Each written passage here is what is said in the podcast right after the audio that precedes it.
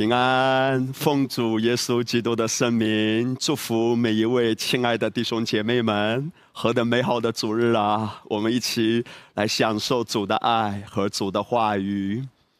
我们很感恩，在过去一段的时间，我跟弟兄姐妹有谈到一个系列的信息，就是属天的健康。今天呢？我会继续延续这一系列的信息，跟弟兄姐妹谈论主的话语。我们知道，今天在耶稣基督里面，我们已经拥有属天的健康了。宝贵的弟兄姐妹，在今天一开始的时候，我要先跟大家如此分享：你所需要一切的供应，你所需要一切的资源。包含，如果你的身上有任何的症状，而你需要的医治，都不是从外面来的，而是从我们里面来的。我所谈到的里面，是指神已经赐给我们这属天的大礼包、属天的产业、灵界的真实而来的。我再说一遍，弟兄姐妹。今天你我需要的医治，你我所需要的兴盛，你我所需要的平安，所有这一切，都不是从外面来的，因为这个世界不是我们的供应。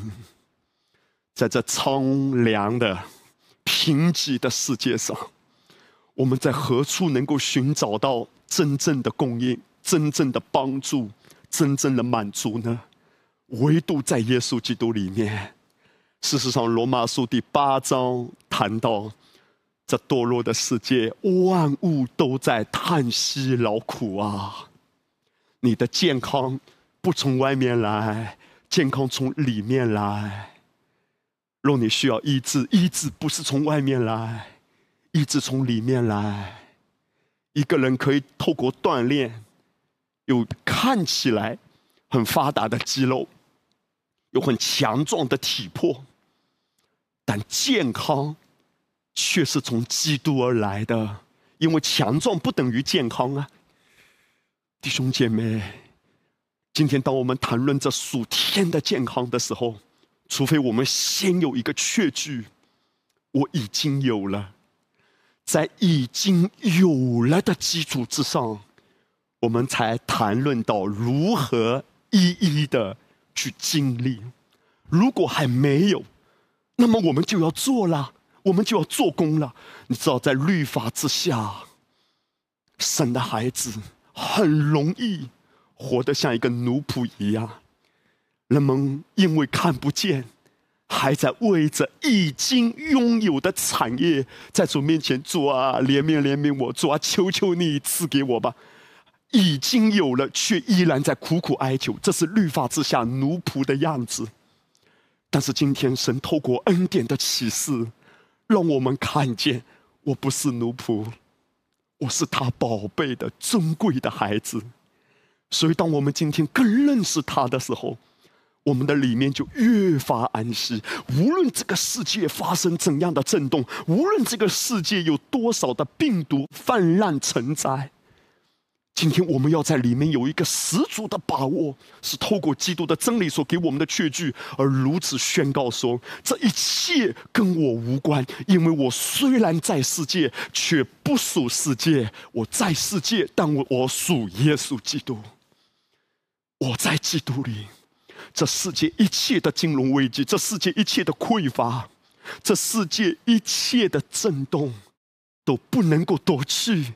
你里面已经有的平安和喜乐，所以弟兄姐妹，在这样的确据中，我们何等感恩的知道，耶稣基督来是要带给我们丰盛的生命。他说：“我来了，是要叫羊得生命，并且得着更丰盛。”哈利路亚。来帮助我！我要请所有正在看直播的弟兄姐妹们，跟你旁边的人微笑一下，跟他说：“耶稣要使我们更丰盛啊！”哈利路亚！其实，当我们谈到神的丰盛的时候，我们一定要知道，神的丰盛是有形有体的。所有在基督里的产业，它是属灵的，但属灵的意思不是指飘渺不定的、很虚无的。属灵的意思是，这是源自神的事物。当时，都保罗在灵里面有这样的启示。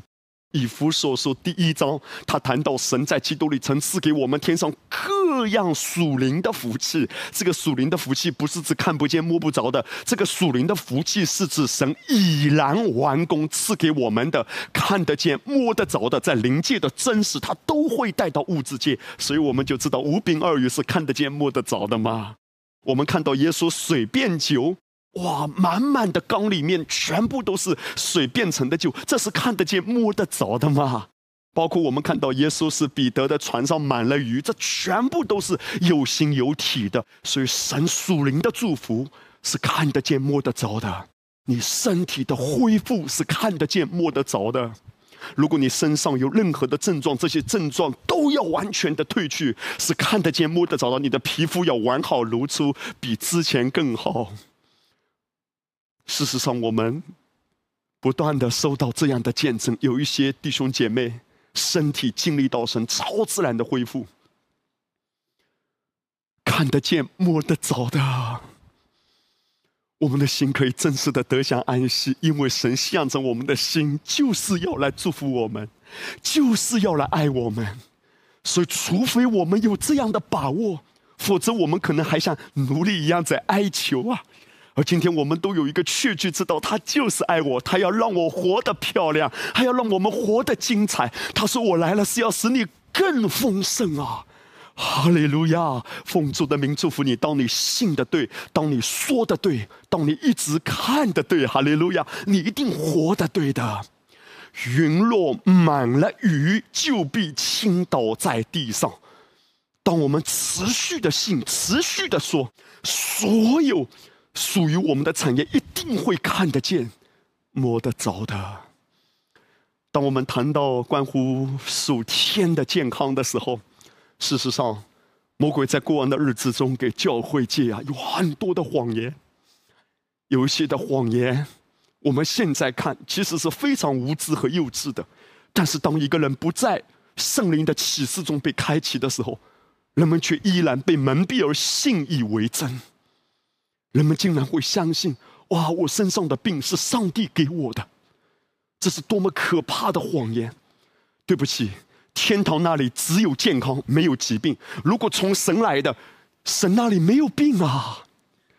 哈利路亚！天堂那里没有贫穷啊，天堂那里没有灾害呀。所有本来临到我们的，应该是我们受的惩罚咒诅，在石架上全部被耶稣吸纳了。今天神向着他的儿女的怒气全部都消散了。他说：“我的怒气不过转眼之间，而他的怒气在石架上已经 over 了，已经结束了。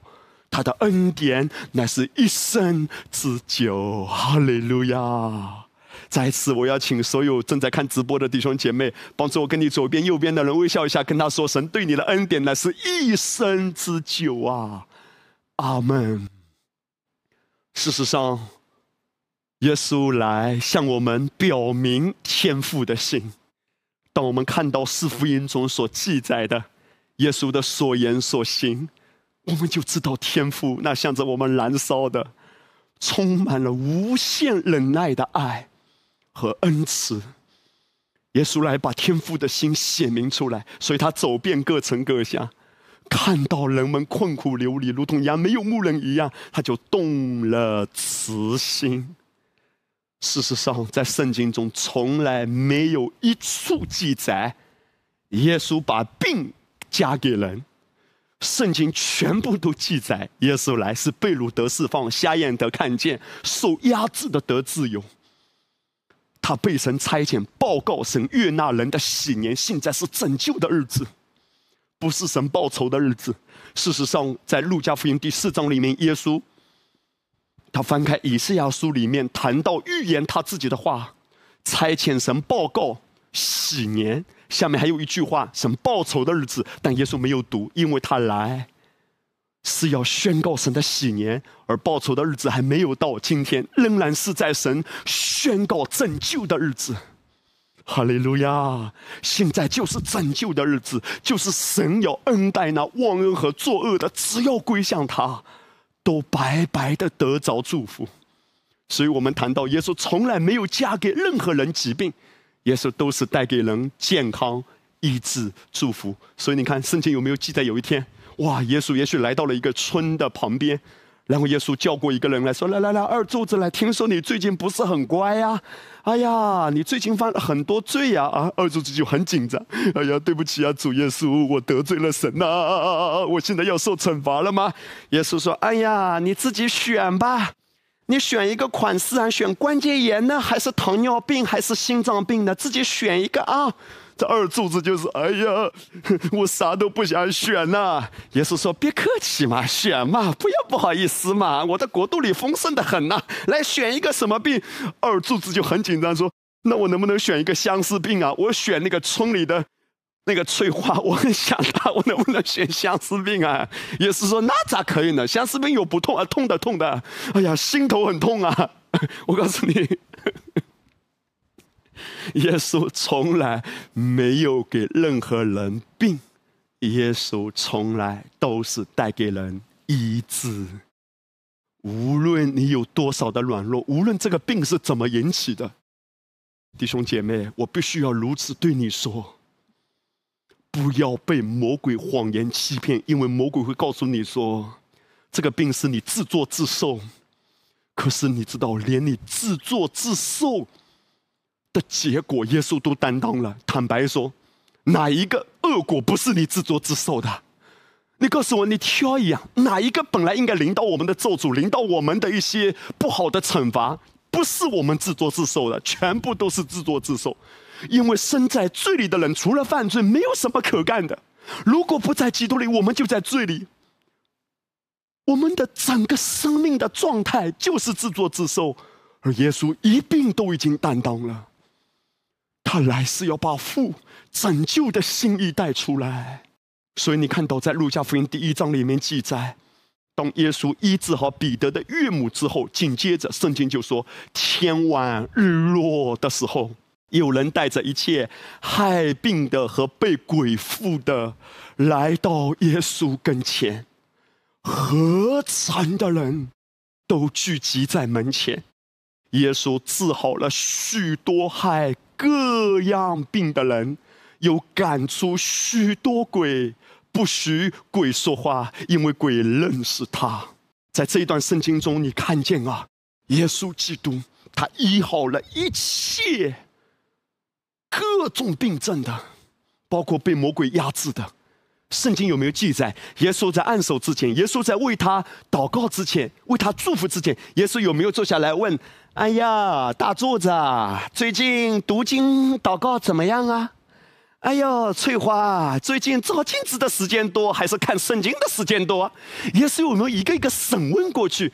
哎呀，我就看你表现啊，翠花，我就觉得嘛，你照镜子的时间太多了。哎呀，你看圣经的时间太少了。算了算了，你这个病吧，先熬两天啊，过两天我有心情再来医治你，有没有？没有弟兄姐妹，所有来到耶稣面前的哦，哈利路亚！在圣经中，你可以看到一次一次，耶稣向我们显明，凡是来到他面前的，甚至有一次，一群的大麻风病人到耶稣面前，当时的大麻风是不治之症，是绝症。非常痛苦的，而且这个麻风病也是很肮脏的，皮肤会溃烂起来。对当时的人而言，麻风病是极其绝望的，他们要被隔离啊。当他们来到耶稣面前，耶稣通通医治好他们。而事实上，圣经说，十个病人，九个都不懂得感恩的，医好之后就走了，只有一个回来感恩。也就是说，耶稣在医治他们之前。耶稣明明知道接下来会发生什么，那九个人，他们不懂得感恩，他们不回来感恩，只有一个回来，但耶稣照样医治不误，因为神就是爱。哦，何等的恩典！你越明白神的心，你越可以坦然的来到他面前说：“你就是爱我，你就是爱我，你就是要让我健康，你就是要让我新生，虽然我不配。”虽然我知道我常常有软弱，甚至我不懂得感恩，可是我知道你还是爱我。而事实上，当我们更认识他的爱和经历他的爱，我们也会渐渐生命被改变，由内而外的发出感恩。所以今天我们都知道，四福音的时候，耶稣行走在地上，对那些其实都还没有重生的人，不管是犹太人还是有一些外邦人，耶稣都医治。哎，只要来到耶稣面前，何况今天我们这些是已经属他的儿女啊，在耶稣。十字架完工之前，医治是从外面来的。我们一定要区分十架完工之前和完工之后啊，不同的。在完工之前，耶稣的医治是从外面加给他们的；可是今天，对已经在基督里，耶稣的十架已经完工了。耶稣今天是从哪里医治啊？不再是外面，而是里面。因为他已经借着圣灵的内住住在我们里面，他使我们怎样随时的帮助啊！所以你看，马大和玛利亚在哀叹说：“主啊，如果你早点来，你看，因为在耶稣十字架完工之前，耶稣必须得来嘛。耶稣是从外面来医治的嘛。可是今天我们不再哀叹说：主啊，你早点来，因为主已经。”在哈利路亚，他是你随时的帮助。希伯来书第四章说：“只要坦然无惧的来到神的宝座前，我要得连续蒙恩惠，做我们随时的帮助。因你与我同行，在我里面啊，我就不再孤单。患难时你同在。”忧伤时，你与我相伴，你永远与我同在，永远住在我的里面。伊玛内利亚，这是何等大的祝福！所以，在这个世界上最震撼人心的，也是最难以测度的一个伟大的真理，是人的理性永远都想不通、不明白的。就是这一位荣耀的神，竟然愿意住在我们里面啊！哥林多前书六章十七节，但与主联合的，便是与主成为一灵了。而保罗也谈到说：“岂不知你们的身子就是圣灵的殿吗？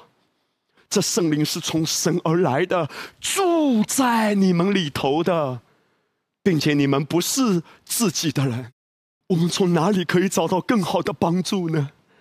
我们从哪里可以找到更坚固的安全的港湾呢？唯独在他里面，而他今天在我们里面，寻求他，仰望他，亲近他，与他亲近，跟他说话，把一切的重担都跟他说。任何时候需要帮助，在灵里祷告也好，默想他的话语也好，里面有一个确据说：“主啊。”一切的供应都有了，主啊！一切的帮助都有了，我需要的健康已经有了，有了，有了，有了，有了。某一些的药物也许可以延缓一些症状的发作，但唯独基督是你的医治者。有一些的食物也许带给你吃起来很舒服的快感，或者给你一些的补充。但是唯有基督能给你真正的健康，他是源头。为什么他愿意住在我的里面，如此呵护我、保护我、供应我？因为他就是无条件的爱我、拣选我，他称我为义。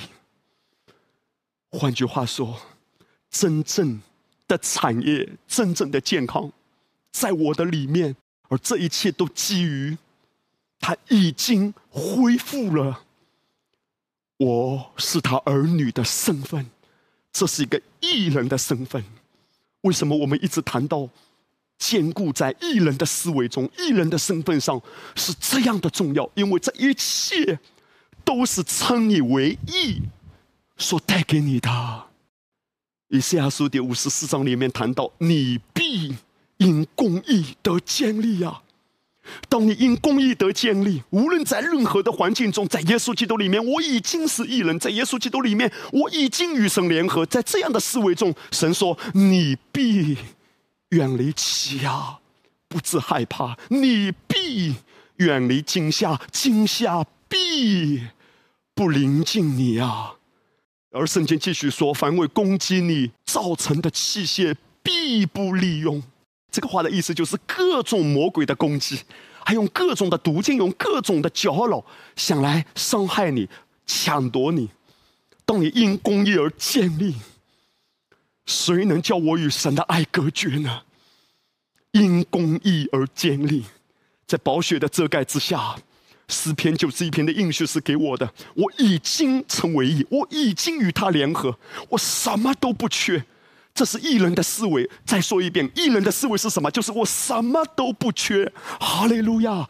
来，我邀请所有的弟兄姐妹一起来跟我宣告这句话：说在基督里，我什么都不缺乏。再次来，一二三，在基督里，我什么都不缺乏。这是异人的思维。因公义而建立的时候，所有魔鬼对你的攻击必不利用。原文的意思是必要失效，有攻击吗？是有攻击，但攻击无效。哈利路亚！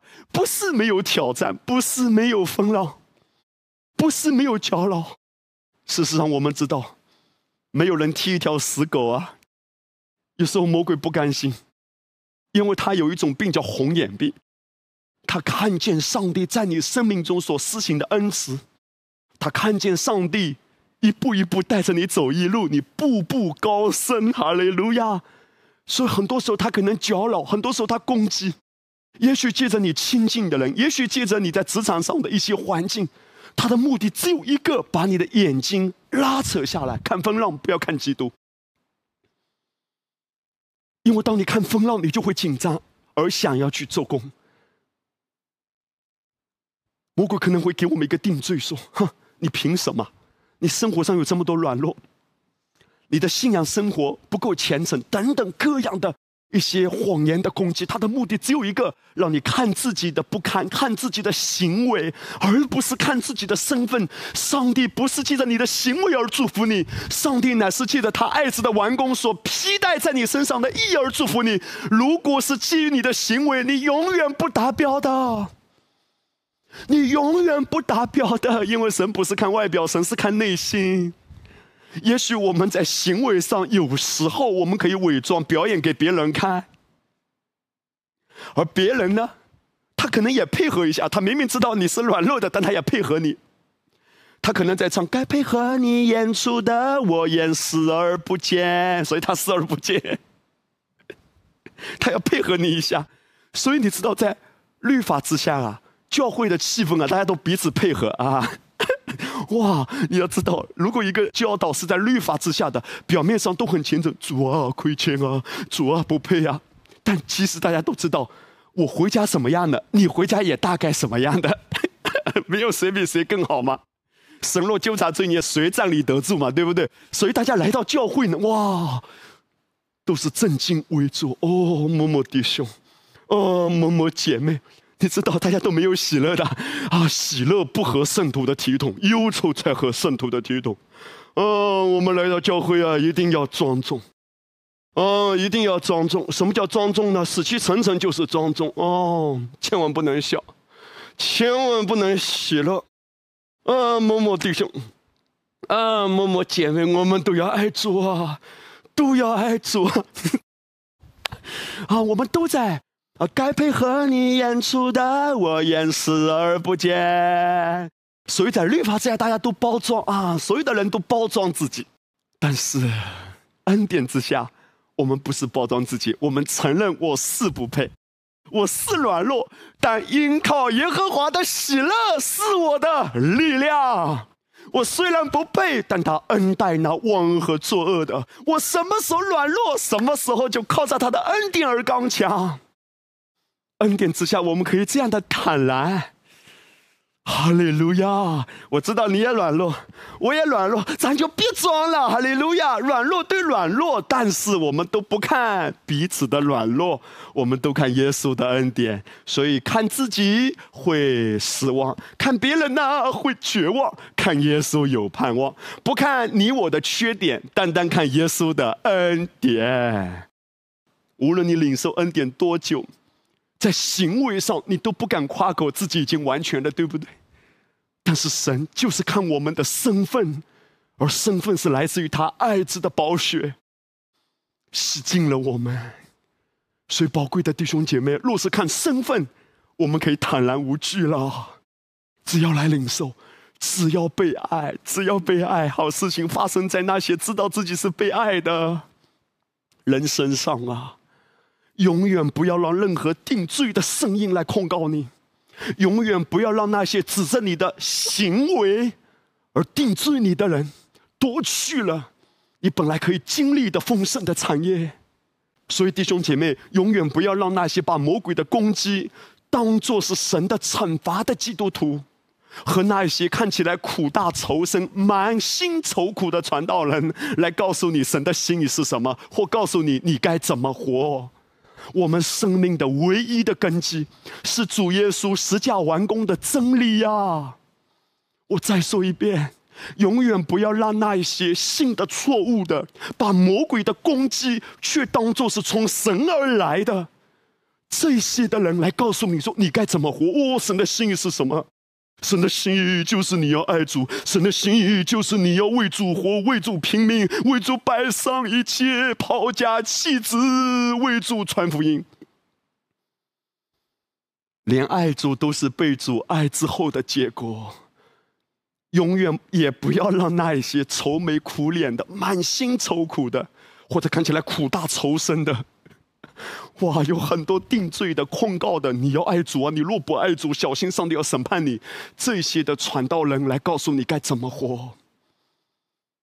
我曾经非常忧伤的听到，我事实上不止一次听到，有这样的弟兄姐妹，他们分享说，在这之前他们认识的一些教会的传道人，甚至来恐吓他们。说你不可以听恩典福音啊，你不可以离开这个教会啊！如果你离开这个教会，上帝就要审判你。你离开这个教会就不得救。哇！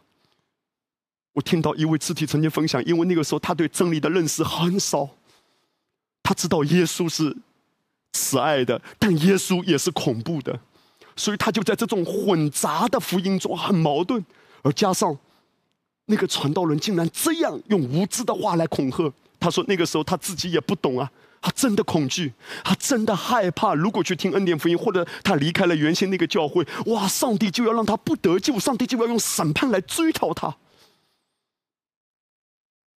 事实上，在几年以前，当我刚刚听恩典福音的时候，在前期，我内心真的是有过挣扎的，如同很多弟兄姐妹所知道的。”从家庭的传统来说，我是第四代的基督徒，也是第三代的传道人啊。到我的孩子信主已经第五代了。我们家信主有很多年了，而在我过往所接受的神学的教导也好，所接触的基督信仰的文化的影响。其实都是在传统中，在律法之下的。你要知道，我刚开始领受恩典福音很困难的，因为这些圣经的教导，神透过平约瑟牧师解开的这纯正福音的启示，真的是极大的震动我的心。所以那个时候，在思想上的交战是非常激烈的。我的头脑上很多的思想被颠覆，不只是被触动而已，是被颠覆，太颠覆了。啊，原来耶稣是这样的耶稣，哇，原来信耶稣是可以这样自由的信。所以我的思维中是有征战的、拉扯的，但是我不能否认，我的心里面有一股难用语言描述的。一种盼望，一种自由像涌动的喷发出来。而在那一个阶段，有一件很有意思的是什么呢？我知道，无论在网络上或者我认识的一些牧者传道人，他们甚至都直接说平约圣牧师是异端。原来我说，其实这些话很多的人根本没有真正认真的、仔细的好好听恩典福音的讲道，他们只是跟着别人在这样子说，或者他们会夸口说：“哦，我早就把恩典福音研究透了，我早就知道恩典福音讲什么了啊！”就开始定罪控告。其实讲这个话的人根本没有认真的去了解，他们只是夸口，只是为了给恩典福音扣一个错误的帽子而标榜自己很懂。而那个时候，我发现一件很有意思的是什么呢？我发现那些在控告定罪屏幕式的，我看他们的生活是那样的忧虑，是那样的掌控。我看到有一个牧者，我认识的，把恩典福音骂得狗血淋头，但是他的童工在他的下面是多么的愁苦。他的一个童工来跟我分享，那个牧师是多么的掌控，多么的没有安全感。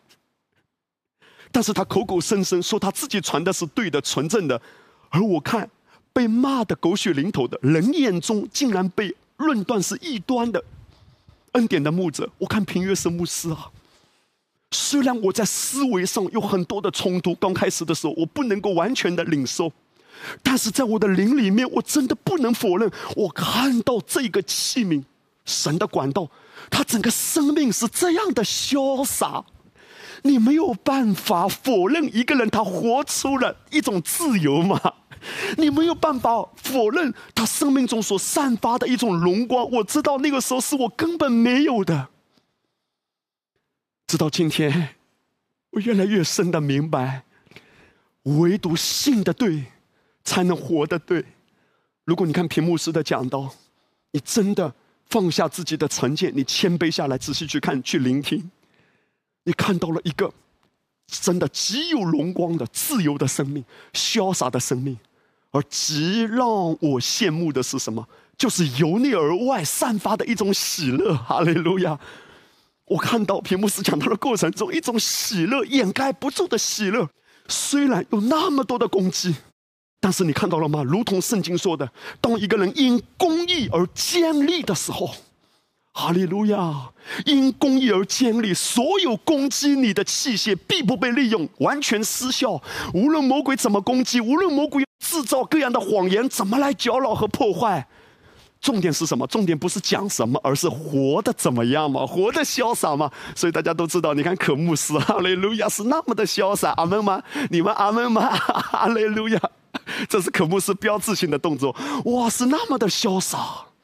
唯独生命影响生命，宝贵的弟兄姐妹，因公义而建立是非常重要。主啊，在你里面，我是被你保护的。无论魔鬼怎样攻击，无论人怎样论断，我被你保护，所以我不用跟人斗，我只管安息。这是真正认识所知之意的真理啊！遗憾的是。今天许多的人虽然在传讲耶稣的福音，耶稣的福音本来是自由和喜乐的福音，但是你知道吗？教会一个极大的悲哀，就是有一群苦大仇深、满面愁容的传道人在传讲着喜乐的福音，这是一件多么令人遗憾的事，不是吗？当耶稣说在世上你们有苦难，但在我里面有平安，而在许多人生命的流露中，却仿佛带出这样的一个生命。他说：“在世上有苦难，来信耶稣吧。在耶稣基督里面，更大的苦难。哇，有许多的人，如果信的错误，在律法之下，本来在世界上已经愁眉不展，已经够苦了。来到教会，更多律法的瑕疵，要爱主啊，要爱主啊，啊，要为主拼命啊，要为主摆上啊，要复兴教会，传福音到地极啊。至于你家破人亡的，没关系，自作自受好，慢慢承受。但是要爱主啊。”在世上你们有苦难，来信耶稣吧。更大的苦难，哇！我们跟人传福音，我们在传什么呢？我们不是嘴巴讲什么，而是以怎样的生命在传讲。恩典福音传讲安息，难道我们不要传福音吗？要传福音，但是你以怎样的生命来传呢？你的家真的幸福吗？你自己真的健康吗？你的里面真的喜乐满意吗？我们不用讲的天花乱坠，我们只是讲很实际的，你的家人关系怎么样？你里面有一种满足感吗？你真的安息吗？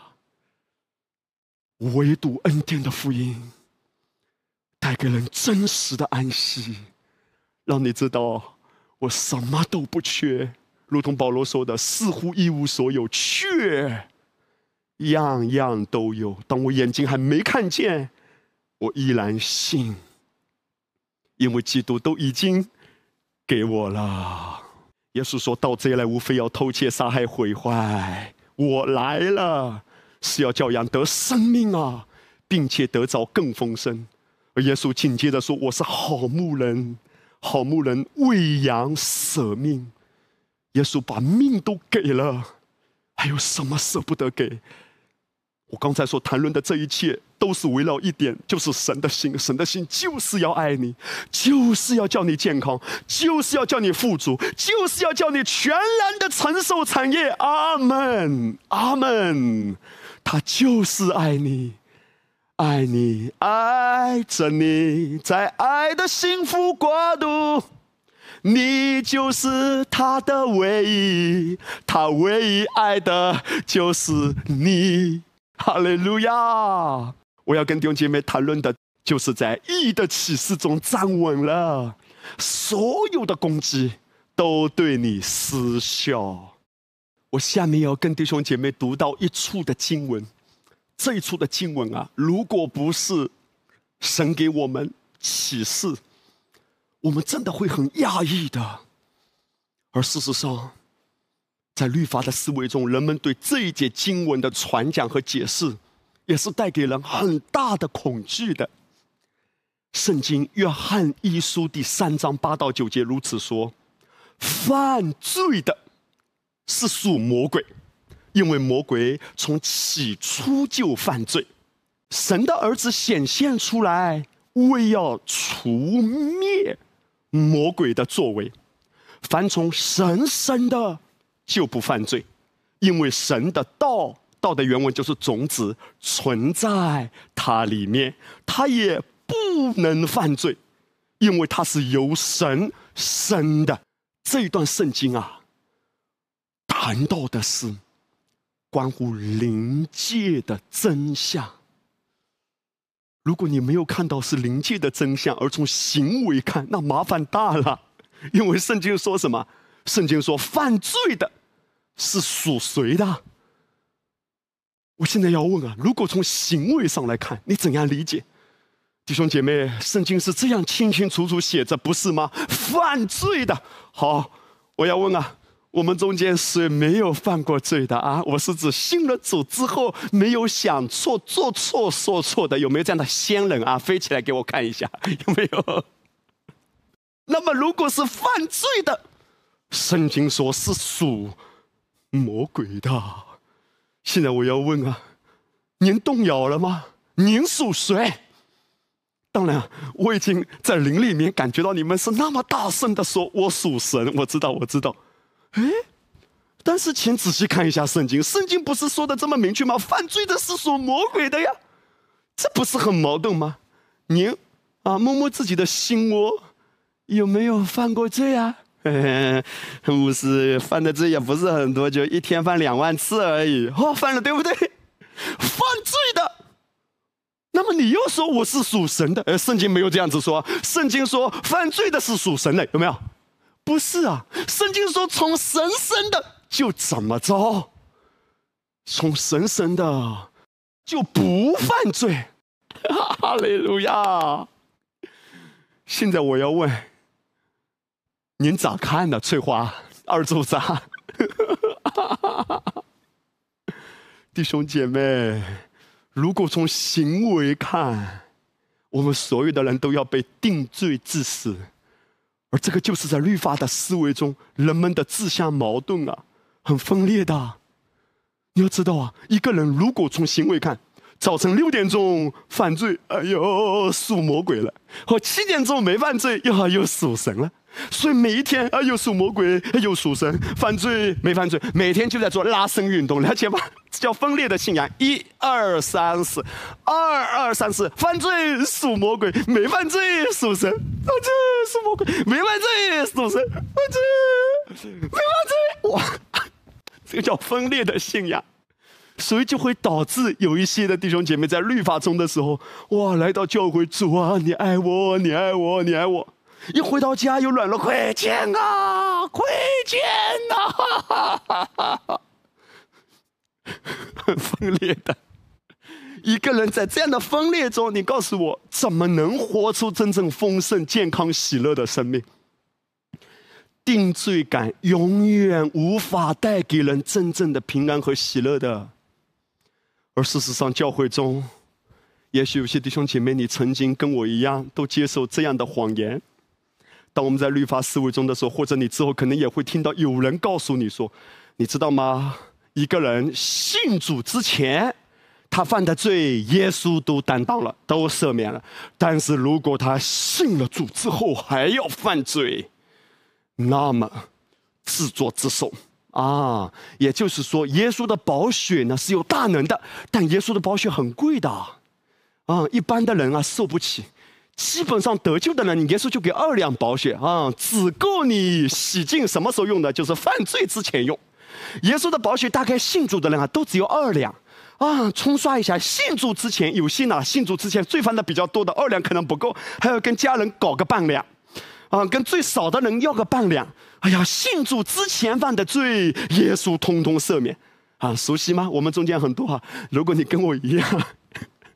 在传统的信仰中很多年的，哇！信主之前都赦免了，信主之后，如果你犯罪了，小心上帝弄你。这是多大的谎言！事实上，光光这一点，在逻辑上是多么的混乱。你可以想象一下，一个人当耶稣十架完工之后，对你我而言，无论你信主前还是信主后。对十架完工的角度来说，全部都是十架完工之后啊！耶稣的拯救，耶稣的宝血是超越时空的。举个例子来说，如果一个人他是二零一零年信主的，那么上帝有没有说二零一零年之前的罪我都赦免，但二零一零年之后自己保佑啊？一一年、一二年、一三年，对不起，罪实在太多，我宝血洗不干净，我宝血不愿意洗，你要自己来承担。无论是二零一零年、一二年、一三年、三八年、二零五四年、二零七六年，无论是多少年，对十字架的完工来说，都是他完工之后啊！哈利路亚。那么这一段圣经说什么？犯罪的是属魔鬼的，从神生的绝不可能犯罪。现在我要问你是谁生的？从灵力的角度来说，我们都是由神而生的。那么圣经就说，由神而生的永远不会犯罪，你绝不会犯罪。圣经在说什么？圣经是在说你属灵人的真相。这是你灵界的真相。这个灵人是跟基督已经合为一的，是保罗谈到我们已经与他合为一了，成为一灵了。不是指你的行为，如果行为的话，你做了错误的事就属魔鬼嘞。可是从灵力的角度来说，在耶稣基督里，他就是新造的人，就是一个都变成新的了，是永远不可能犯罪的。听好，弟兄姐妹，真正的你，永远不可能犯罪。真正的你是完美的圣洁，真正的你是完美无瑕的，成为义，这是真正的你呀！我很感恩啊！我听到屏幕师在教导如何教养儿女。他说：“当你看到儿女、你的孩子有一些缺点的时候，不要一直定罪他，不要一直揪着他的缺点。”你要指出他真实的身份，所以屏幕师就教导哇，很重要的这一点对我来说很好的学习啊。屏幕师说：“你要告诉孩子说，孩子，我知道刚才你说了那些话，刚才你做了那些事，那不是真正的你的，真正的你不是这样的孩子，你是可爱的，你是尊贵的，你也不要有定罪感。爸爸知道你绝对不是这样子的，真正的你绝对不是这样子的。哇，太棒了！其实神也是这样子看我们的。如果看我们的行为，谁能站立得住？”我们每一天可能还有很多不合神心意的，但他永远无条件的爱我们、接纳我们，是照着我们的本相。其实真正的本相是灵里的真相，而他也无条件的接纳了我们的软弱。当你对孩子说：“孩子，那不是真正的你。”其实你也是教导他在区分，真正的他。是得胜的。事实上，你把他真正的生命显明出来，那个真正得胜的生命，会压倒性的胜过他生命中各样的软弱的。告诉你的孩子。爸爸知道，妈妈知道，真正的你是非常健康的，非常有智慧的。虽然外面看起来有一些的软弱，不过这些都算不了什么。耶稣一定帮助你胜过，在生命中做王，灵里的真实带出来，灵里的真实显出来。弟兄姐妹，真正的你是像基督一样，他如何，你在世上也如何的。这是圣经给我们的真理啊！真正的你是永远不会生病的。我再说一遍，事实上，这一点在我们这个系列的第一篇讲道中，一开始我就有跟大家谈到：你如何看待自己？当你看到身上有一些症状，你要说，这根本对我失效的、无能为力的，这一些在我肉体身上的、在我外体身上的所有这些瑕疵，都会褪去的。因为我灵里的真实，那一个完美的健康、完美的圣洁、完美的义，生命的大能，在生命中作王的真实的我，会彰显出来，那个荣光会散发出来，压倒性的践踏外体的这一些的症状，就是一直定睛基督，一直看耶稣，一直与他的道联合，把这些症状一个一个的踏在脚下。听好，真正的你，就是基督如何，你在这世上也如何。这是为什么我们需要启示啊？因为圣经说，属血气的人不领会神圣灵的事，反倒以为愚拙，并且不能知道，因为这些事唯有属灵的人才能看透。当我软弱的时候，甚至当我们有些时候跌倒了，我们做错了、说错了、想错了，我必须要回到。属灵的真实里住，承认我外面有很多的软弱，我不是愿意陷在软弱中的。其实没有一个人愿意陷在软弱中，只是没有看到灵界的真实而自暴自弃。一旦你被主恢复，那个属天的眼光，我是要如此祝福你。就在我们中间，我里面讲到这里，就是有一个感动。我们中间有些弟兄姐妹，不要放弃，跟主领受医治。也许你身上有一些的症状，在你身上已经很多年。也许医生给你一个检查报告，说：“对不起啊，这个病啊，我们医生是医不了的，世界上没有药可以医你这个病。”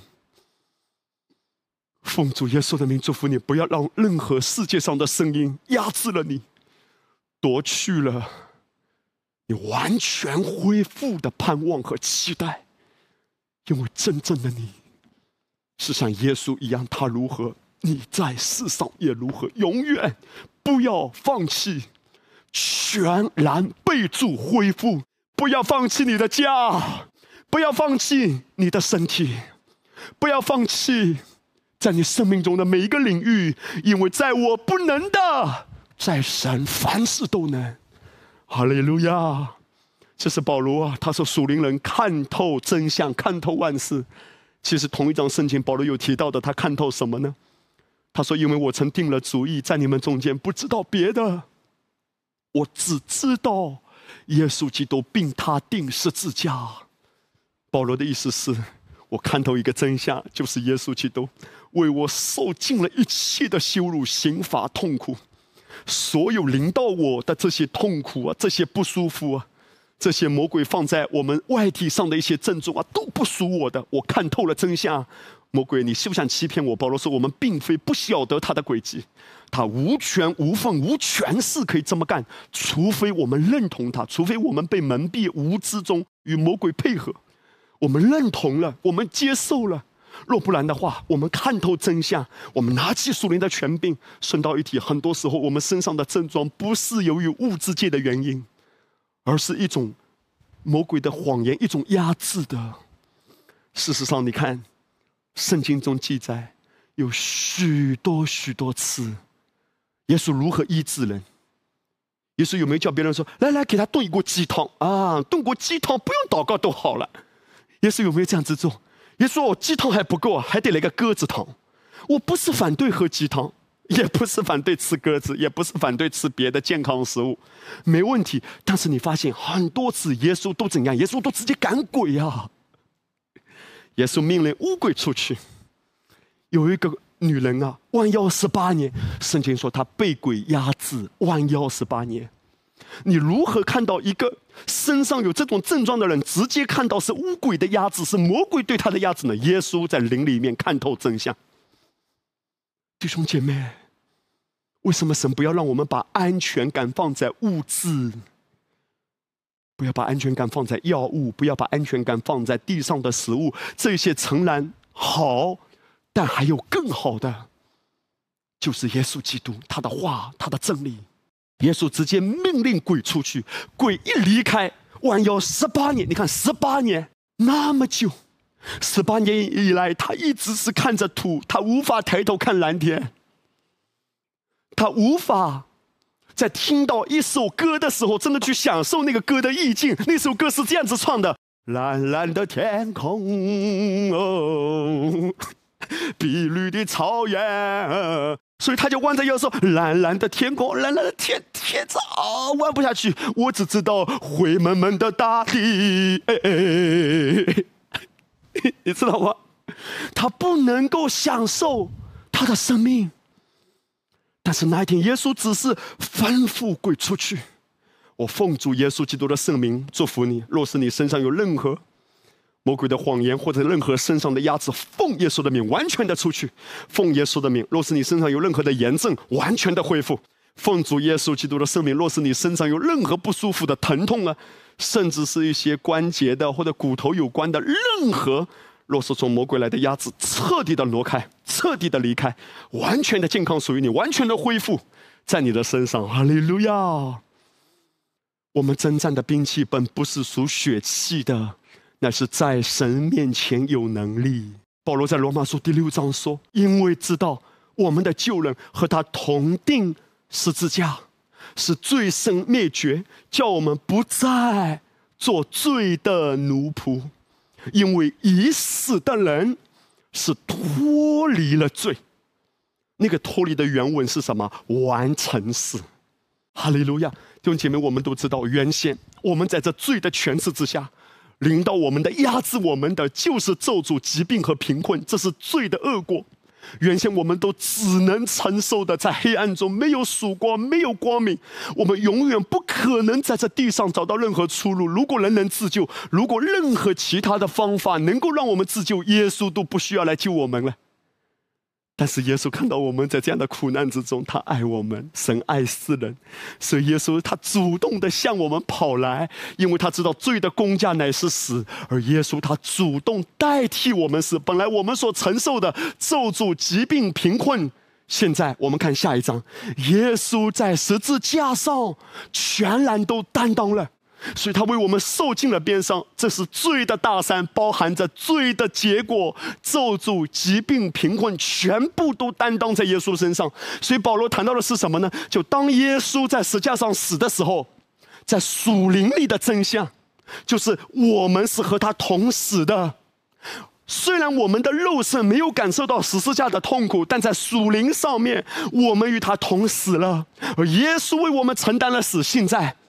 耶稣死、埋葬、复活。保罗谈到说，当耶稣死，我们和他同死。所以死的人是怎样？已经脱离了罪嘛？一罪不会二罚嘛？我们不会已经同死过了，现在又要被惩罚而死？那么我们死过了，对不对？现在宇宙一起复活，哈利路亚！所以罗马书第六章继续说：我们若是与基督同死，就信必与他同活，因为知道基督既从死里复活，就不再死。死也不再做他的主了。圣经说，死亡不再做他的主了，因为他死而复活了。死亡不再做他的主。我们默想这句话，多么有大能！死亡在耶稣面前算得了什么？死的权势已经被击溃，他已经借着死败坏那掌死权的，就是魔鬼。已经失败了。今天死不再做他的主，而他活在我里面，死也不再做你的主。这是为什么？我们谈到真正的我们是不会生病，也不会死的。我们的外体可能会衰败，也许耶稣直接接我们回家，那是好的无比；或者我们会碎掉，然后等耶稣来让我们复活。但是我们知道，真正的我们。是永远不再死，所以保罗就紧接着，在我们实际生活的应用上，他如此教导我们说：他死是像罪死，只有一次；他活是像神活着。然后这样，这样下面是对我们说的：你们像罪，也当看自己是怎么样，是死的。像神在基督耶稣里，却当看自己是怎样，是活的。哇！保罗说：“这样，这样就是耶稣是怎样的。那么同样的，耶稣现在向着罪已经死了，向着神是活的。那么我们呢，向着罪也是死的，向着神是活的。”向着神是活的意思，就是在基督里面，你整个生命是没有任何瑕疵的，是完全复活的新生命啊！在耶稣基督里，他为我被压碎，使我成为一人。向神是活的，就是在基督里我是活的。死亡啊，别嚣张，你已经失败了；疾病啊，别嚣张，你已经失败了。奉耶稣的命说出来，弟兄姐妹。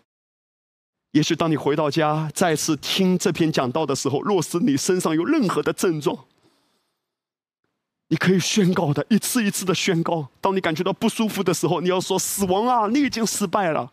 我向着神，永远是活的。而那个复活的生命，从灵界到物质界，到我每一根血管、每一个细胞，我向着神是活的。”你要如此说，糖尿病啊，你早就失败了；心脏病啊，你早就失败了。哈利路亚！所有的癌细胞，你早就失败了，对我无效。反攻击我的一切的病症，完全失效，因为我在基督耶稣里是活的。我们是由神重生的，神没有重生出一个有疾病的人，神没有重生出一个贫穷的人。神重生的是他如何，我们在这世上也如何。所以你看到，在这样的思维中，任何环境来，任何的不舒服都不能够压制我们里面那得胜的眼光、得胜的生命。所以保罗他不但这样看自己，他也是这样看弟兄姐妹的。你看他写信给哥林多教会，保罗是怎样称呼哥林多教会啊？他说：“奉神旨意，蒙召做耶稣基督使徒的保罗，同兄弟所提尼写信给在哥林多神的教会，就是在基督耶稣里成圣、蒙召做圣徒的。我不得不要困惑一下，使徒保罗啊，你称呼哥林多教会是什么人呢？就是在基督耶稣里成圣、蒙召做圣徒。哎呀！”保罗啊，你知不知道哥林多教会是什么教会啊？哥林多教会是一群啥人啊？其实我们都知道，如果从行为看，哥林多教会真的应该被保罗批得狗血淋头。我们简单的列一列啊，保罗也有谈到哥林多教会很多的问题。哥林多教会什么问题呢？有纷争结党的问题，有容忍罪恶的问题，有彼此告状的问题，有身体淫乱的问题，有错解婚姻的问题，有妄用自由的问题，有女人蒙头的问题，误解圣餐的问题，有乱用恩赐的问题，有不幸复活的问题。保罗难道不了解他们的情况吗？当然知道。保罗也纠正，可是你看到保罗对他们的称呼，克林多教会问题多多啊，但保罗竟然称他们是圣徒。你是什么样的圣徒？我是问题多多的圣徒，但问题再多，都无法掩盖你是在基督耶稣里成圣的真实的身份。这样的看自己，再多的问题。我知道耶稣还是接纳我，耶稣还是爱我，何等的有盼望啊！你的人生，我的人生，哈利路亚！当然，我们没有一个人可以夸口的。难道我们真的比哥林多教会的弟兄姐妹更好吗？保罗说：“若有人自以为站立得稳的，需要谨慎，免得跌倒。因为当彼得夸口的时候，彼得就跌倒。其实，如果从行为看，我们没有谁比谁更好。”也许一个人没有进入试探，那可能是因为他没有碰到更大的试探。没有谁敢夸口的。但是，寄货外面有那么多软弱，保罗依然称他们是圣洁的。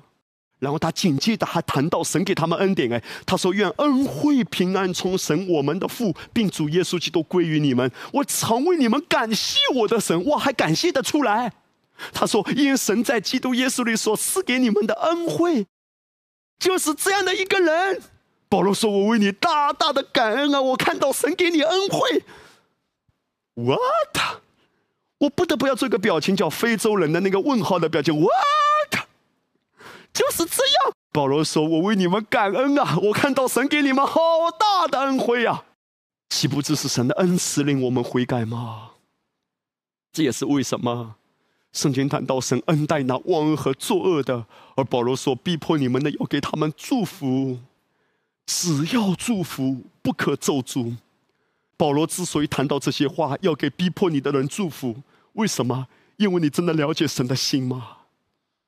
他就是恩待那忘恩和作恶的，他就是爱，他就是接纳。现在是拯救的日子，不是定罪的日子。教会呀，弟兄姐妹呀。不要彼此定罪，不要抓住别人的辫子不放，一直看他曾经有这个失败软弱。其实我们每一个人都一样的，想要让我们用凌厉的眼光看彼此。我们都是金包木，我们都是有神的生命的，而把它里面的生命挖掘出来，让它涌流出来，它外面的问题会被摧垮的。继续喂养，继续喂养！我要对所有直播点的领袖们，我要鼓励你们，不要对教会失望。如果你的直播点有各样的问题、各样的软弱，如果哪一个同工弟兄姐妹让你失望，不要灰心，继续喂养，继续喂养，继续喂养，因为羊群就是喂养出来的，让它里面的生命一直的涌流，直到所有外面的问题，上帝会带领的，会解决的，会处理的。不要定睛问题，定睛它里面的生命，都是耶稣深爱的宝贝啊！所以我们看到神的心意是，他说：“谁能控告神所拣选的人呢？有神称他们为义了。谁能定他们的罪呢？有基督耶稣已经死了，而且从死里复活，现今在神的右边，也替我们祈求。谁能定他们的罪呢？”弟兄姐妹，你罪的问题已经被解决了，耶稣一次性永远的解决了。现在最大的问题是什么？是定罪。曾经在律法之下，我的思维是什么？我的思维就是因为你犯罪了，因为你犯罪了，都是罪的问题，都是罪的问题。其实无论你信主前还是信主之后，你所有的罪，耶稣已经一并的担当。他不要叫你看自己的软弱，如同保罗，他虽然指出。也点拨了，也劝勉哥林多教会，但是你看到了吗？保罗没有论断他们是罪人，哎，保罗竟然称他们是成圣的圣徒哎。而事实上，我们都知道最大的根源是定罪。哎呀，我亏欠啊，我不配啊，我软弱啊。当一个人在定罪的思维中，他其实是给魔鬼敞开了一道可以攻击他的门，以至于各种的症状出现了。我曾经跟一个童工在团契的时候，他跟我分享，他说，因为他在言语上有过失，他有一个经历啊，就他整个舌头啊。就贴住上膛，好像不能说话。在那一刻，他非常恐惧啊，就整个舌头感觉僵硬了。当他曾经说错了话，那个说错的话呢，可能比较严重。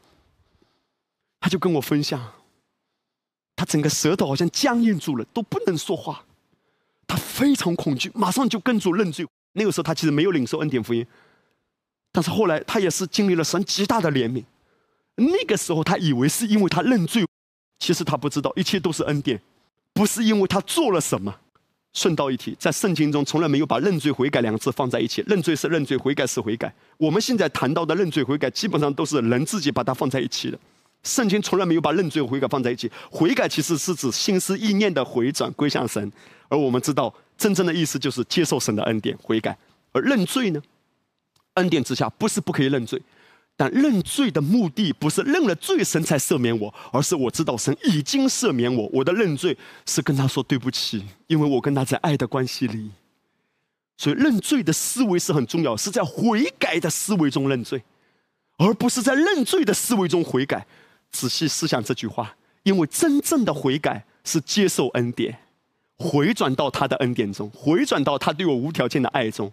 在这样悔改的思维中去认罪没有问题，但是如果在认罪的思维中去悔改，你把悔改都当做抓亏欠啊亏欠啊，其实不叫悔改。真正的悔改不是可怜兮兮的想努力来到神面前，真正的悔改是阿爸，我接受你的爱，对不起阿爸，我刚才说了一些错误的话，在悔改的思维中跟神说对不起，没有问题啊。我讲回刚才这个例子啊。那个童工就分享，以前他以为是因为他认罪了，其实你知道根源是什么？就是当他做错一些事或者说错一些话的时候，不是他犯了这个罪，哇，上帝要审判他，上帝要管教他，让他舌头变僵硬了。本质的问题是，当他做了一些错事，说了一些错话，马上定罪感就抓住他。你看，犯罪了吧？犯罪了吧？该受惩罚，该受惩罚，在他的潜意识里。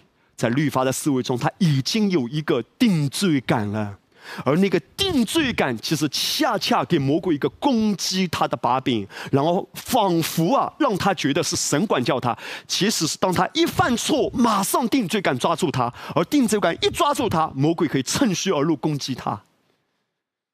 但后来神还是有极大的怜悯啊，我们以为是因为犯罪了，上帝要管教我，弟兄姐妹。你所有应该受的惩罚，一直要抓到这个真相哦。耶稣都已经担当了。当我们软弱的时候，只要转向他的爱，你身上如果有任何的症状，因公义而建立，耶稣已经担当了。耶稣已经担当了。我不被任何的罪恶感抓住，不被任何的罪疚感、定罪感辖制。我知道耶稣接纳我。而事实上，当你在这样的爱里面，恩赐会令你悔改的。魔鬼有一个谎言说，如果这种教导啊，就会让弟兄姐妹得到了犯罪的许可啊，随意犯罪。坦白说，对一个随意犯罪的人，他根本不需要任何许可；对一个犯罪的人来说，他需要拿到犯罪的许可证吗？而事实上，出于肉体的恐惧，以为给人恩典会导致人犯罪，但神的做法，你看耶稣如何对待撒该。耶稣如何对待三次不认他的彼得，岂不知都是借着恩典令人悔改吗？出于肉体的恐惧，让人以为给了恩典会更堕落；但出于信心的涌流，恩典其实是真正的令人悔改，不是外面伪装的虔诚，而是由内而外被爱吸引，被爱感动，被爱激励。那真正多得赦免的，一定会更爱主的。哈利路亚！谁能控告神所拣选的人呢？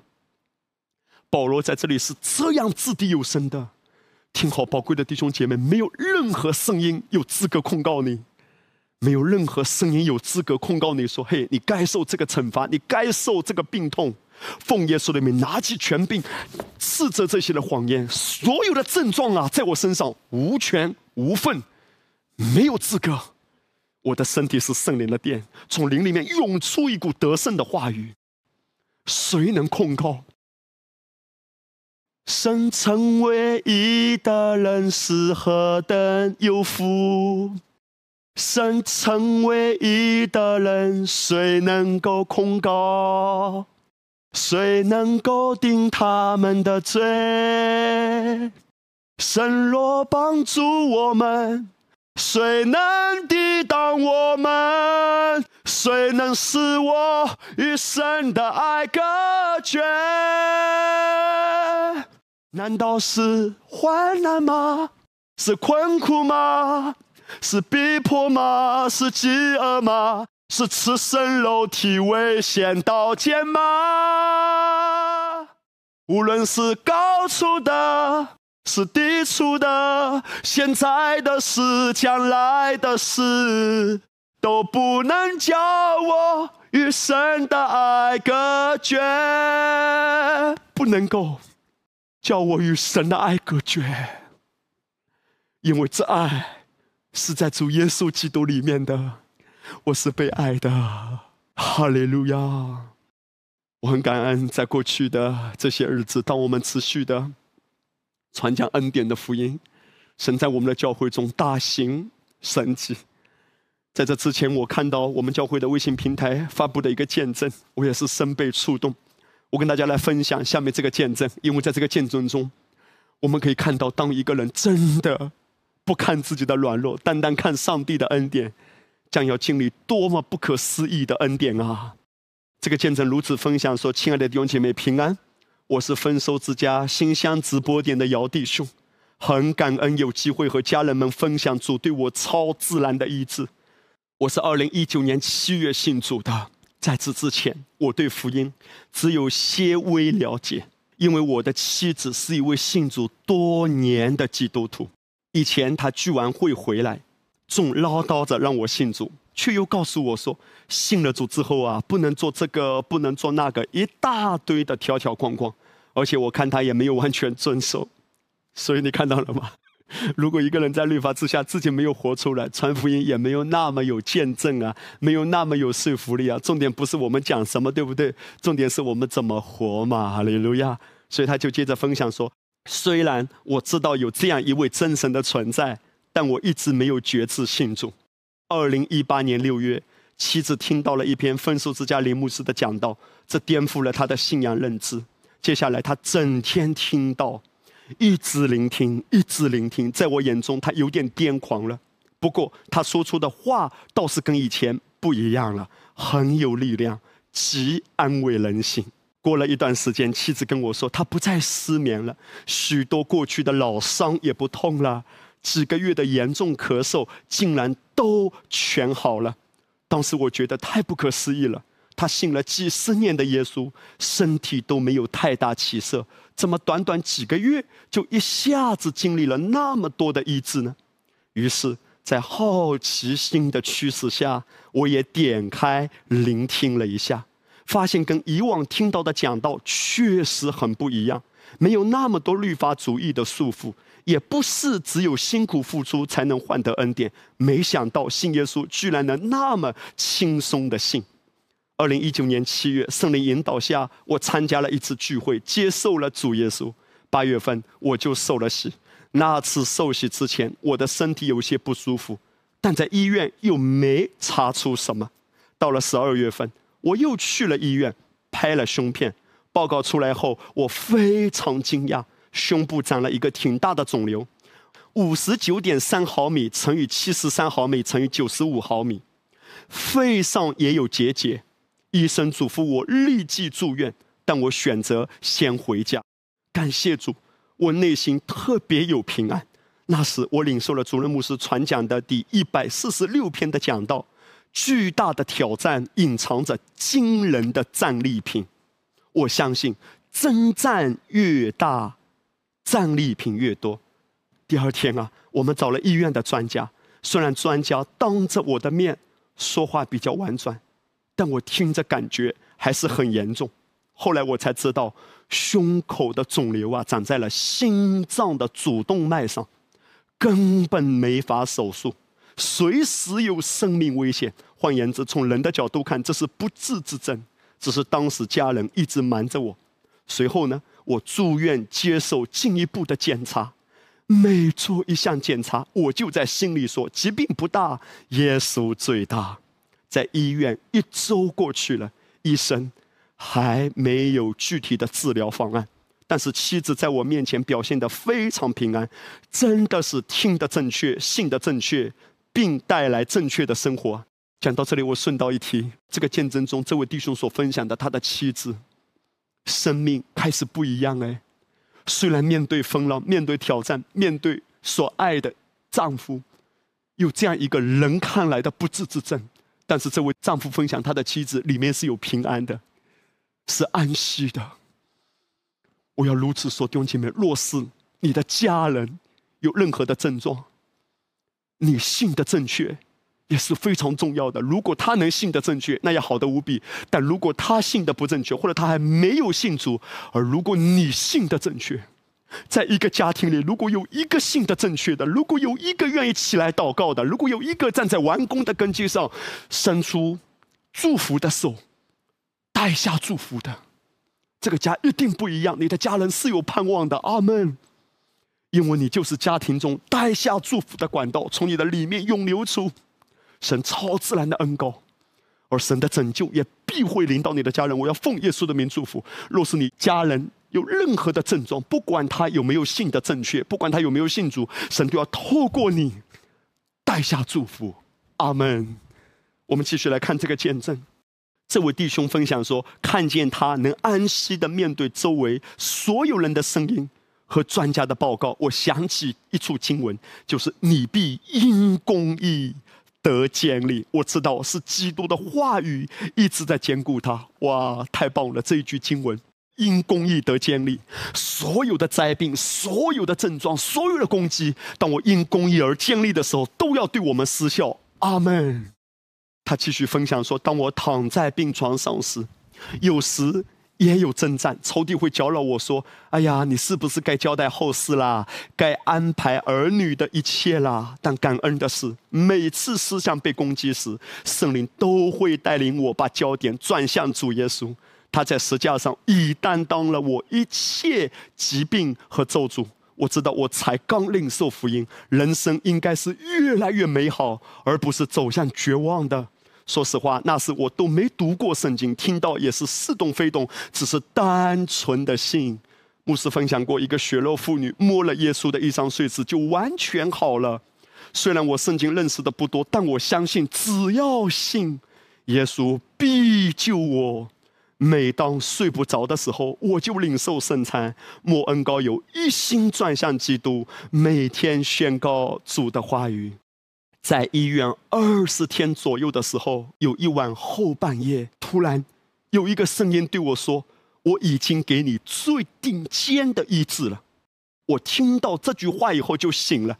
他在睡觉的时候已经睡着了，很可能是在灵里，或者说在梦里，他听到主给他的一句话：“我给你的医治是最顶尖的医治。”等天亮时，我告诉了妻子，他说：“除了神。”还有谁敢说给你最顶尖的医治呢？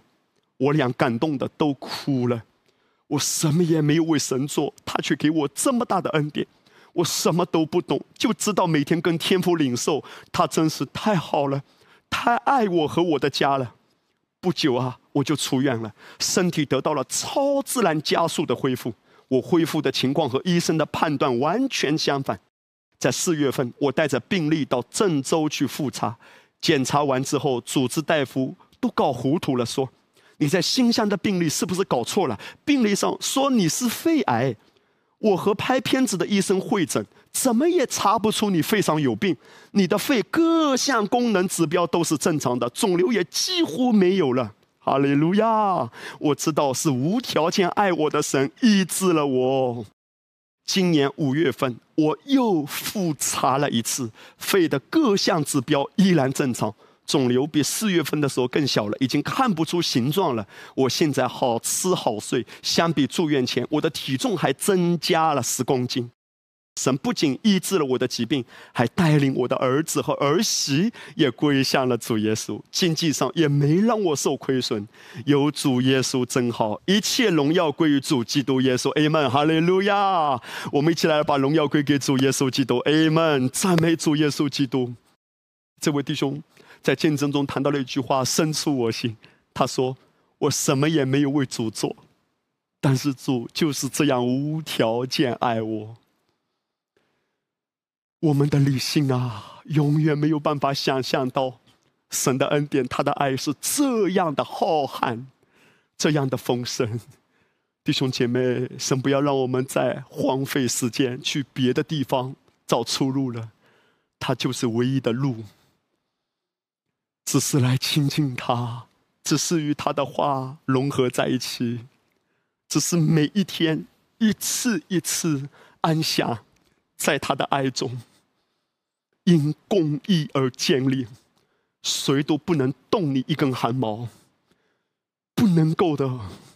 魔鬼可能想尽各样的手段、各样的方式想来搅扰你，但最终，不但他的攻击失效，而但凡你被攻击了，你会得着更大、更多的战利品。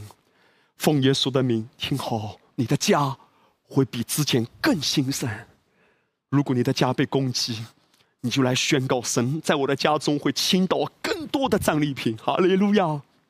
如果你的身上哪一个部位被攻击，奉耶稣的名，你要准备好啊！你就要期待在你的身上有更大的健康的彰显。如果你的孩子被攻击，现在看起来这个孩子有很多的问题，奉耶稣的名就期待这是耶和华的征战。你会看到神更大的补还，更大的战利品在你孩子的身上。这是信的正确，因公义而建立。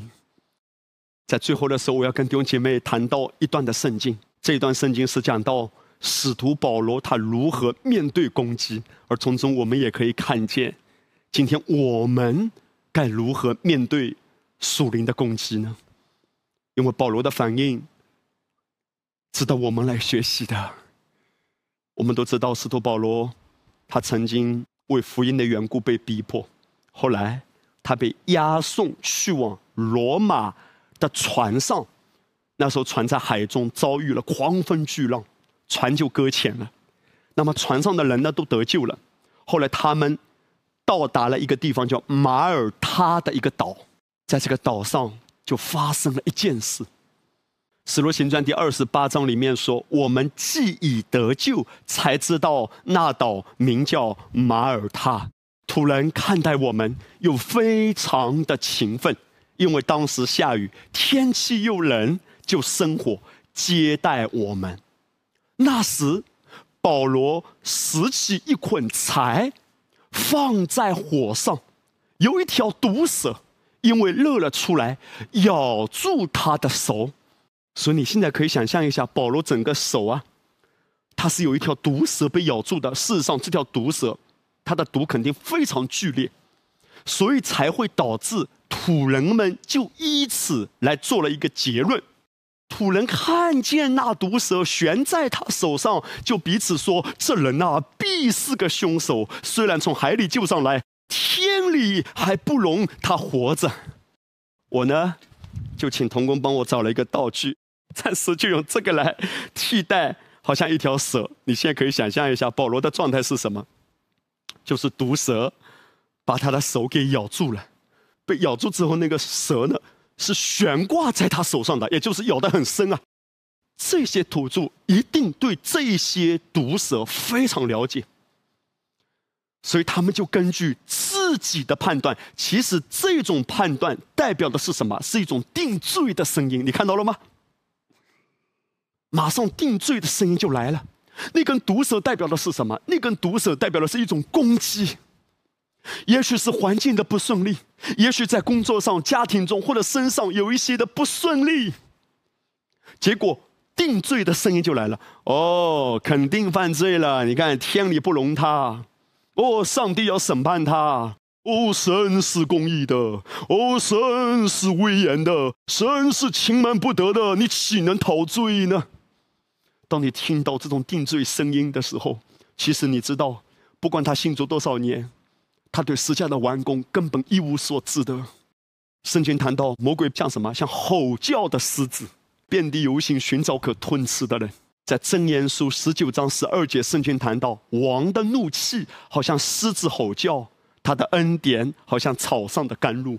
事实上，在圣经中，狮子的愤怒是比喻神的。可是，这个狮子的愤怒，他的愤怒在什么时候已经全部的都倾倒出来呢？就是当他的爱子孤零零的为我们的罪被挂在石架上的时候，王的愤怒好像狮子吼叫哎，而那一刻，他的爱子为我们承担了一切的咒诅，他所有的愤怒都倾倒。现在他向着我们的心就是爱，所以魔鬼他的一个计谋是什么？模仿。他像吼叫的狮子遍地游行，因为他在模仿神。事实上，神已经没有愤怒了，向着我们，但魔鬼还在模仿他，借这些错误的教导，以为是神在向我们发怒，所以很多基督徒不敢有期待。我的家还能翻转吗？我的身体还能够恢复吗？我的婚姻还能幸福吗？或者有一些。可能目前还单身的弟兄姐妹，但是你知道，其实你的心中是期待婚姻的。但是可能你看看自己的一些状况，也许有很多原因都让你对自己有一种失望。你可能会在里面有一种叹息，说我还能够有好的婚姻吗？好男人都没了，好男人都被人抢光了。当然，你的闺蜜可能又告诉你说，天下哪有什么好男人呢？没有一个男人是好的。哦，感谢主，我们都是软弱的，但都是靠着耶稣的恩典而活的。所以，可能啊，在很多的人里面有一种恐惧：我还能有幸福的婚姻吗？如果一个人的身上有一些的症状，甚至医生说这是不治之症，我还能够健康的活下去吗？我还能够看到我的儿女的儿女的儿女吗？我还能有下一代吗？奉耶稣的名。因公义而建立，我可以承受这些产业的。神已经给我的，他量给我的地界坐落在佳美之处，我的产业何等的美好！当这些攻击来的时候，这些攻击是什么？夺去我们的希望。一根毒蛇咬在保罗的手上，控告的声音说：“呵，你还想活着逃出这个岛啊？”你看，虽然啊船搁浅了，很危险啊，你从海里逃生，但是还逃不了天理对你的惩罚。这种声音来，让我们疑惑。一边我们在唱，我知道我的未来不是梦；另一边呢，我们看看现实，我们只能叹息，我的未来就是一场空。到底可能吗？现在我要让弟兄姐妹看见保罗的反应，潇洒、精彩。保罗什么反应？保罗有没有跟这条蛇？他跟他对话。哎呦，蛇呢？为什么咬我啊？啊，你也可以咬别人呢。啊，你也可以爬到别的地方。你可以咬咬彼得嘛？彼得比我软弱多了，他还三次不认主，对不对？你也可以咬约翰嘛，对不对？约翰还曾经是个雷子，还曾经在撒玛利亚的时候，他求主降下火来，把他们都烤成羊肉串呢。为什么咬我？我保罗多爱主啊！恩典在哪里？上帝为什么不保护我？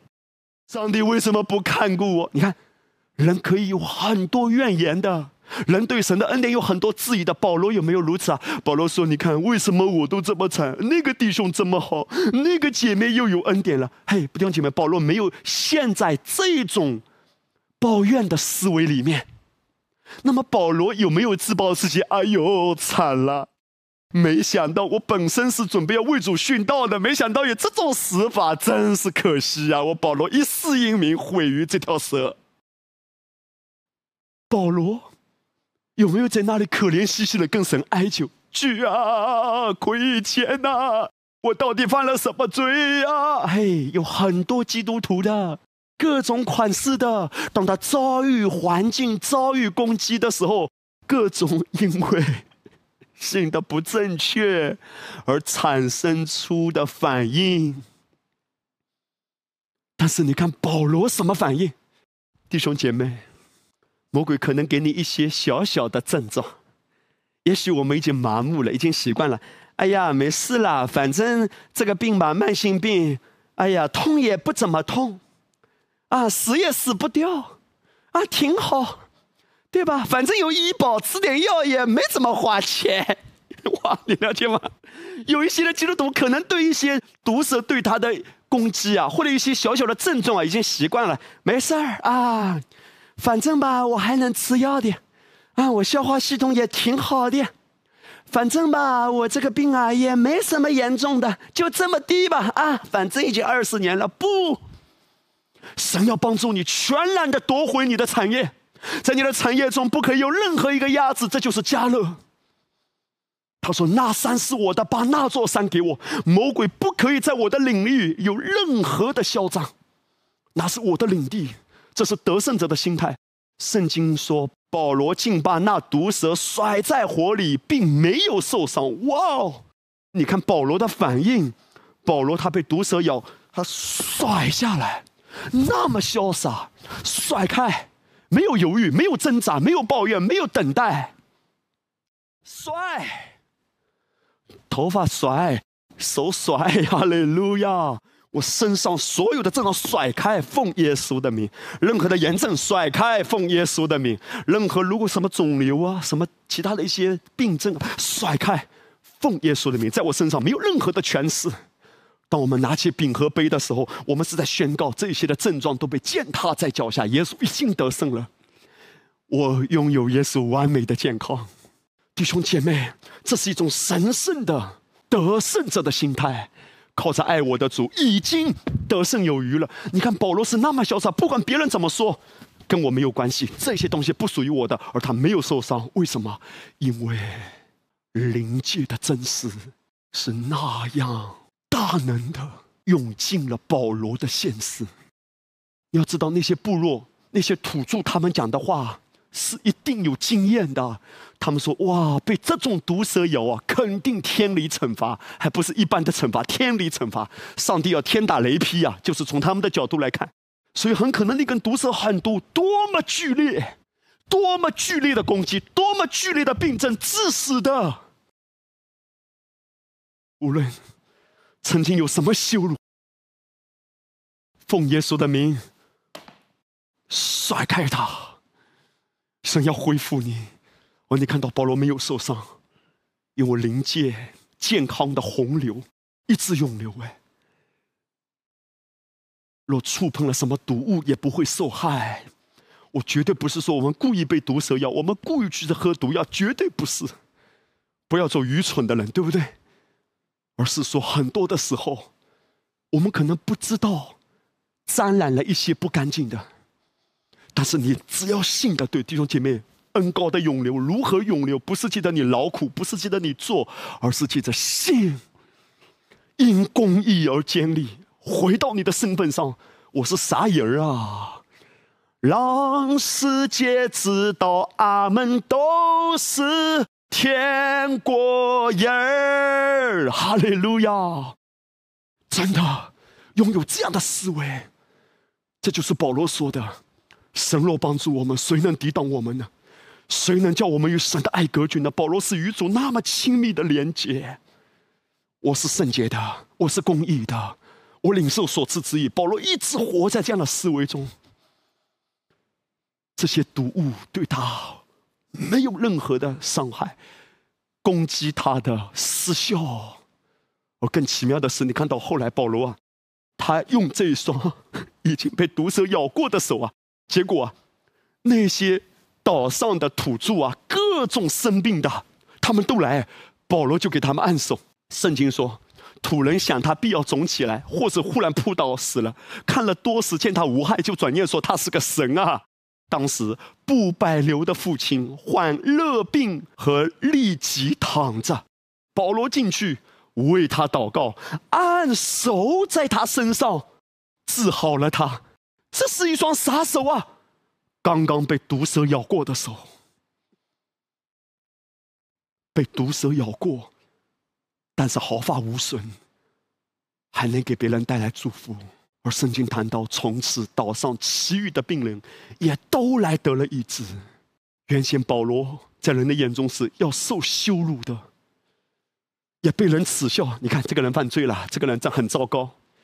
但保罗因公义而建立的时候，他不但没有受羞辱，他反而彰显主的荣耀。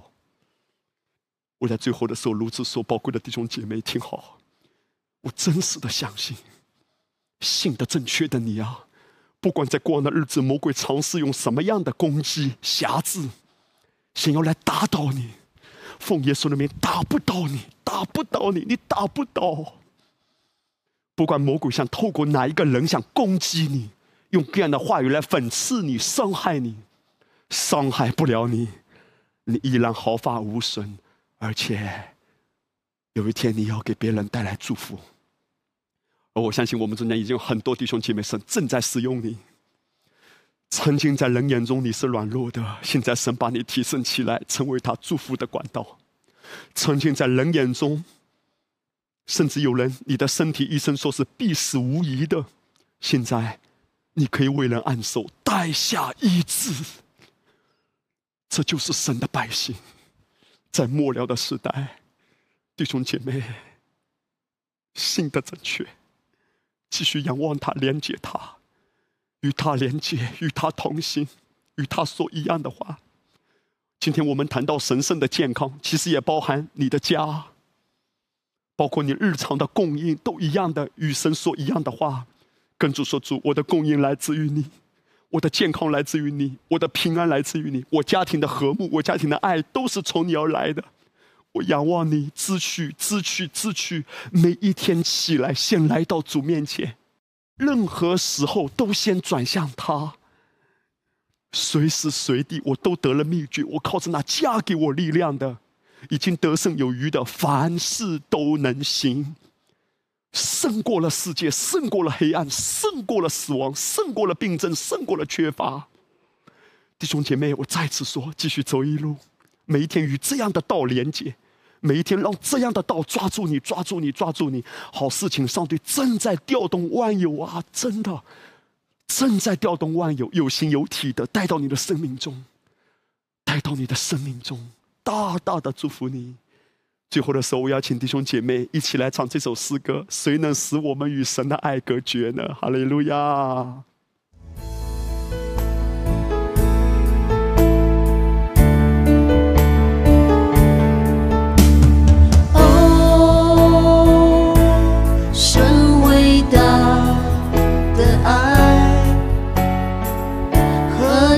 처음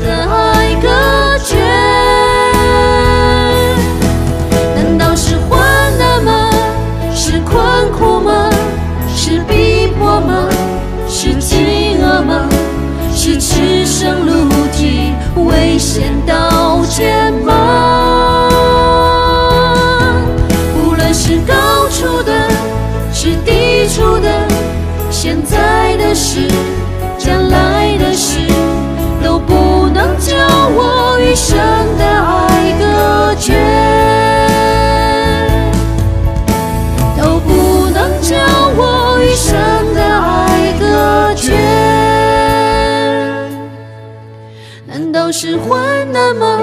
是困苦吗？是逼迫吗？是饥饿吗？是赤生路径，危险到解吗？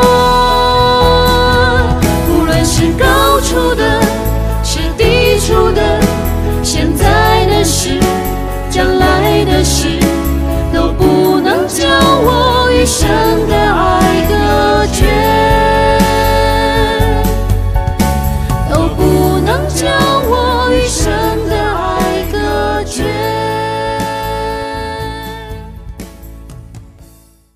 我们一起来祷告，天父阿爸，我向你献上感恩。主啊，真的像我们一起所唱的，谁能使我们与你的爱隔绝呢？无论什么样的环境都不能够击溃我们、击垮我们，因为我们是在基督耶稣里仰望你的慈爱，依靠你的膀臂，跟随你的带领而活的人。阿爸呀，你深爱我们，深爱教会的每一个宝贵的弟兄姐妹，都持续的被你的话语所充满。默念你的道，聆听你的道，昼夜思想，我们成为一棵树，在溪水旁，按时候结果子，硕果累累的叶子也不枯干的，在饥荒之年却有百倍的收成。我们凡事都兴盛，身体健康。之外，我们中间若是有任何一位，就是在现在，若是需要恢复的，身体需要得到医治的，就是现在啊！圣灵的大能彰显在他每。一寸肌肤，每一根血管，每一个细胞，完美的医治，完美的健康，在他的身上涌流。我谢谢你，好事情正在发生，正在发生，帮助我们持续听的正确，信的正确，也说的正确。活在爱里的我们是有福的，是有福的，阿爸，我们感恩啊！如此的祷告，感恩是奉耶稣得胜的名，阿门，哈利路亚！大大的祝福你，阿门。